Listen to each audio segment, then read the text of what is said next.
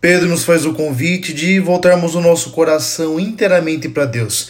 É preciso que toda a nossa vida, todas as nossas atitudes, palavras se voltem inteiramente para o Senhor e seja uma ocasião de louvor a Deus, a fim de que tenhamos uma vida plena, uma vida realizada, e só consegue fazer isso quem, tal como Maria Madalena, se torna testemunha do Senhor ressuscitado.